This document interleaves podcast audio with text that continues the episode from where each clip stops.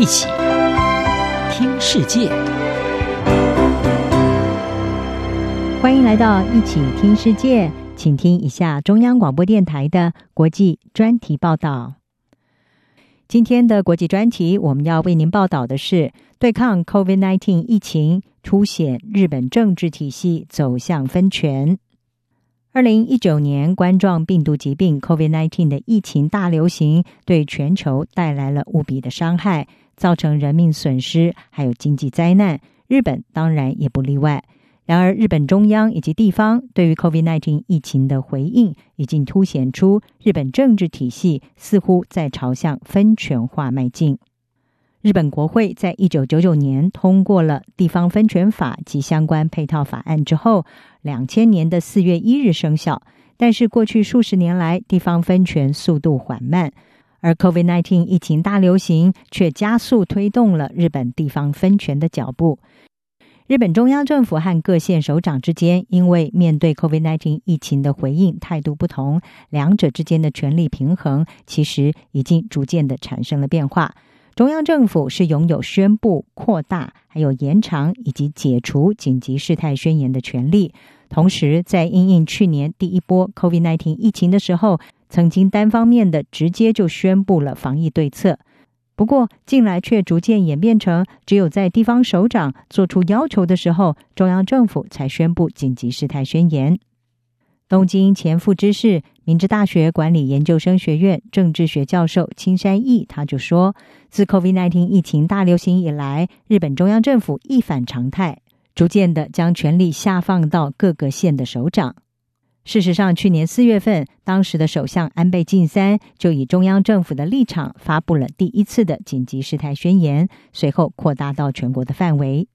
但是在安倍因为健康因素下台之后，日本中央政府领导阶层改组，抗疫做法也跟着改变。再加上东京都、大阪府还有北海道等地方首长在抗疫的姿态转趋强硬，也使得日本中央和地方在抗疫指挥上出现了逆转。接下了安倍首相职位的菅义伟，在今年一月初还有五月份两度的发布紧急事态宣言。不过，菅义伟都是在地方的都道府县首长提出要求之后，才做出了宣布。日本时报记者高桥隆兴他就撰文指出，不但两次紧急事态宣言是在地方的要求下所做出的，中央政府许多 COVID-19 的抗疫措施都是应各县要求才做出回应。高桥隆兴认为，如此会使得这些县长被民众视为是抗疫英雄，同时呢，也会减损民众对中央政府的信任。民众也很容易会指责中央的抗疫反应过慢，或者是实施不当的防疫政策，以及过早的解除防疫措施等等。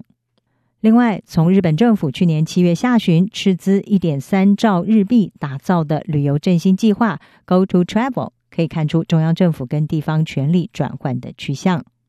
这项由前首相安倍在 COVID-19 大流行期间所推动的经济振兴方案，被批评是鲁莽，而且呢违反了民众预期的做法。